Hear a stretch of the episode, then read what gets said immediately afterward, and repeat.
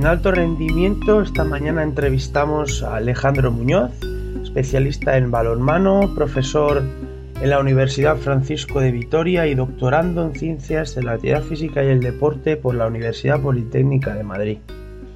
Buenos días, Alejandro. Hola, buenos días. ¿Qué tal? Pues nada, aquí dispuesto a, poder responder a las preguntas que me propongas.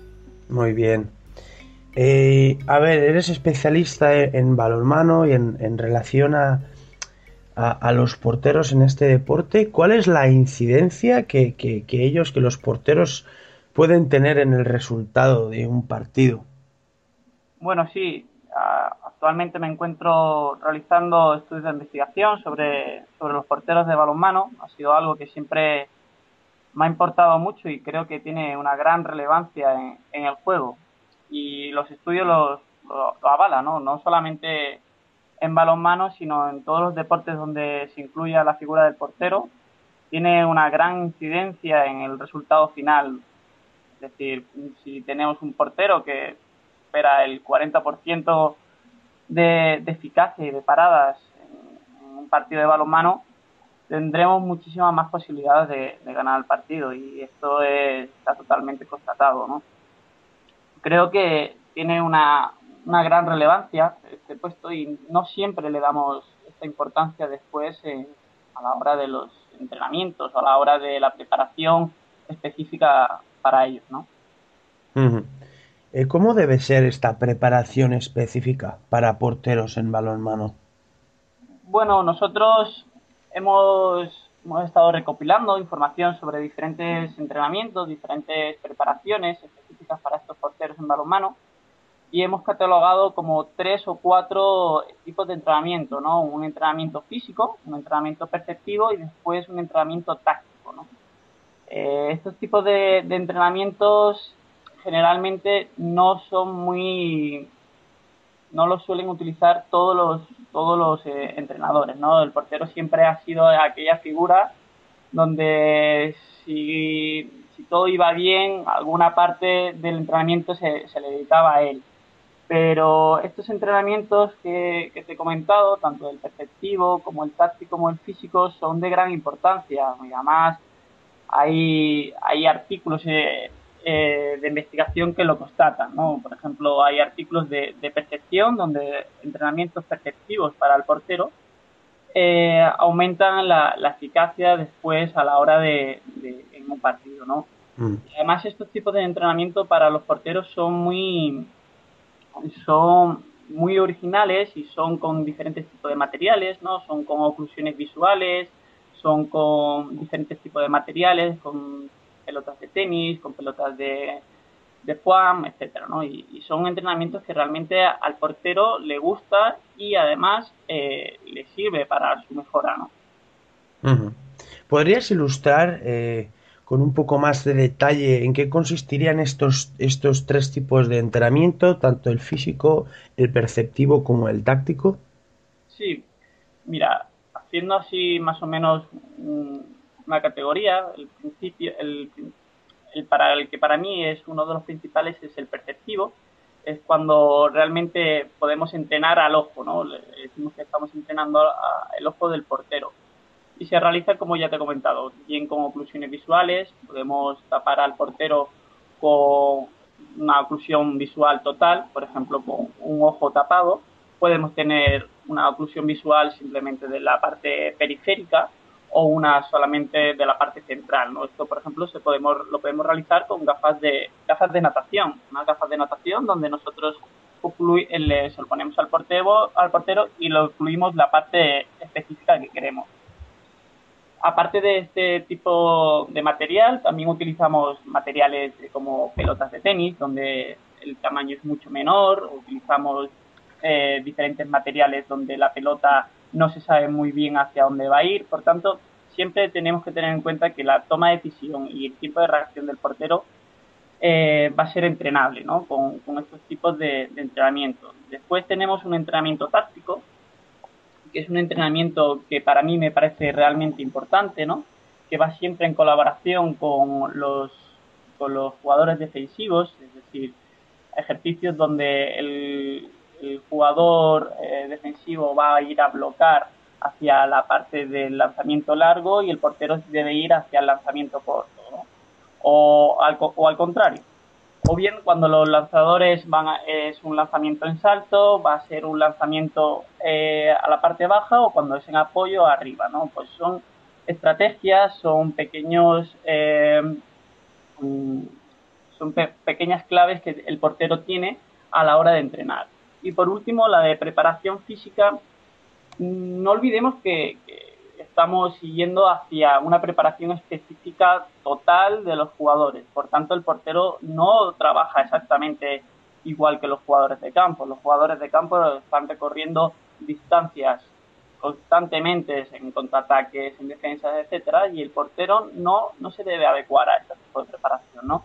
Deberíamos tener una preparación física totalmente adecuada a él, tanto en la pretemporada como durante la temporada, para que el portero tenga esas capacidades, esas capacidades tanto de fuerza como de resistencia y flexibilidad, en el caso de, pues, de, categorías eh, infantiles, pues son las que más se, la que más se debe entrenar para cuando se llega al alto rendimiento tenga una gran, una gran flexibilidad, ¿no? Pues todo esto, es, estos tipos de entrenamientos, es el que haría un entrenamiento general y bueno para, para el portero de balonmano. ¿Cuáles serían entonces estas capacidades físicas condicionales específicas del portero? Bueno, eh, entendemos que la principal es la, la flexibilidad, ¿no? Porque si podemos ver a los porteros de balonmano, los porteros de balonmano siempre han tenido muchísima flexibilidad para poder alcanzar cualquier tipo de, lanzamiento o cualquier tipo de, circunstancia, pero no olvidemos que la una de las capacidades más importantes es la de la, resistencia y la fuerza. a partir de la fuerza salen muchas capacidades, como ya sabemos, pero la más importante sin duda es la, de la flexibilidad. Si un portero no es muy flexible, no tiene esa, esa gran capacidad de realizar movimientos articulares de gran ángulo, pues a veces se va a ver limitado su, su rango de acción, ¿no?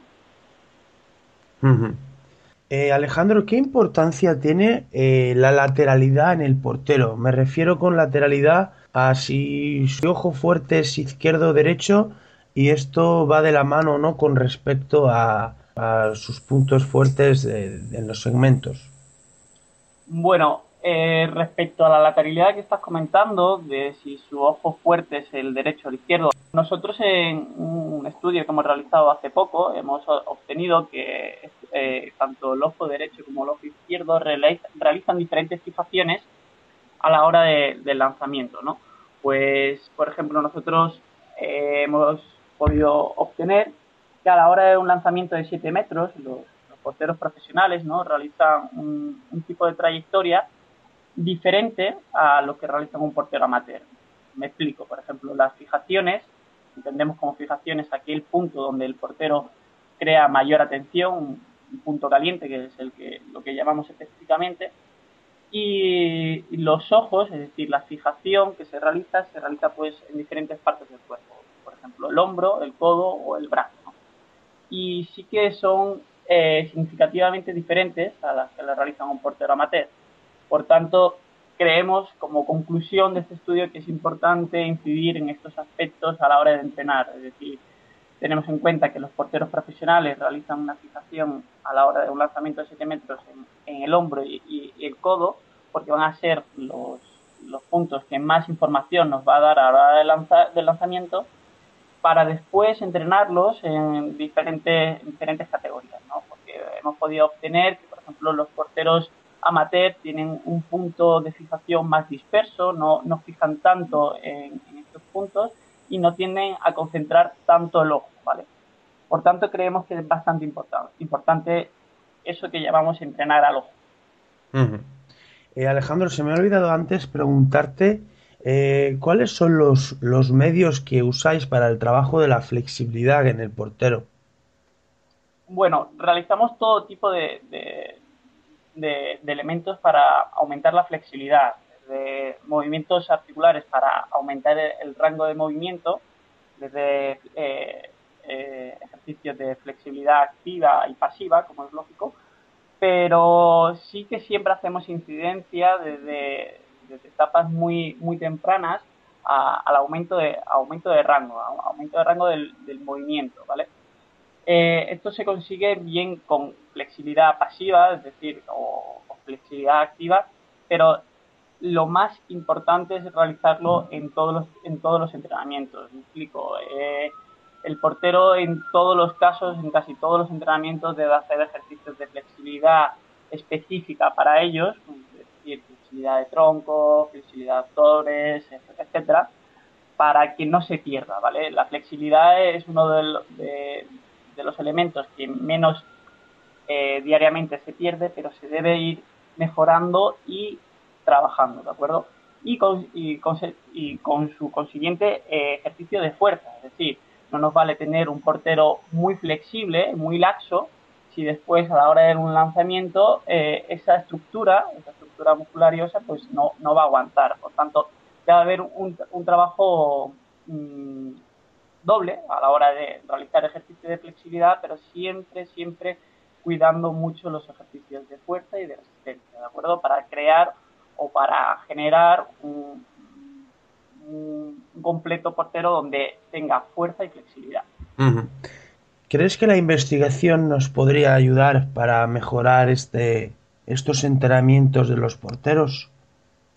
Sin duda, la investigación debe ir de la mano de, los entrenamientos y los entrenamientos deben ir de la mano de, la investigación. Y esto creo profundamente en ello. Es decir, al, al, entrenador le surge un problema de que no sabe cómo entrenar a un portero o de cómo tiene que hacerlo y la investigación es la que le da la, solución, ¿de acuerdo? Nosotros estamos intentando realizar todas las investigaciones de forma práctica, porque creo que es a donde debemos ir, y a través de, un problema. Es decir, nos surge el problema de saber dónde fijan los porteros, nos surge el problema de qué tipos de entrenamientos hay, eh, eh, categorizarlos. Es decir, creemos que la investigación no solo yo, sino todo el mundo que está dentro del mundo científico debe ir de, la mano del entrenamiento, si no, no tiene ningún tipo de, no tiene ningún tipo de, de, consecuencia, ¿de acuerdo? Si vamos investigando por nuestro lado en las universidades o nuestros centros tecnológicos nos olvidamos del mundo real, no es posible. Ya para terminar, Alejandro, eh, ¿alguna experiencia, alguna vivencia especial que, que, te haya marcado o alguna recomendación final? Bueno, la verdad es que voy a volver a redundar sobre, sobre, sobre lo mismo, ¿no? Pero eh, pude, pude estar en, de prácticas con, el Atlético de Madrid de balonmano y la verdad que, José Javier Hombrados fue una persona la cual me, ayudó mucho en mi estudio de investigación y siempre han estado, tanto como ellos como también los porteros de Guadalajara, han estado siempre pendientes de, la investigación. ¿no? Es como que no tienen eh, ningún prejuicio a, prestarse a, realizar ningún tipo de investigación práctica para la mejora de, de los hermanos. Yo creo que eso es importante, ¿no? creo que es importante decirlo porque no en todos los deportes los jugadores de élite, de, la máxima élite, como han sido ellos y como, ellos son y siguen practicando, eh, se prestan a realizar estos tipos de estudios. ¿no? Y realmente es de, merecer el, esfuerzo que realizan ellos a la hora de venir, eh, explicar el tratamiento que vamos a seguir, la investigación y demás. Y sí, creo que es merecedora de contarlo que tanto los porteros como jugadores profesionales siempre se, de balonmano se prestan mucho a, que podamos investigar. ¿no? Pues es una muy buena noticia porque somos conscientes de que no, no en todos los deportes eh, siempre existen las, las, mismas facilidades. Pues eh, Alejandro, en nombre de todo el equipo de alto rendimiento, eh, agradecerte que hayas estado esta mañana con nosotros para hablar del entrenamiento específico para los porteros en balonmano. Vale, pues nada, muchísimas gracias por esta oportunidad y espero veros pronto. Ha sido un placer, Alejandro. Un saludo. Un saludo, hasta luego.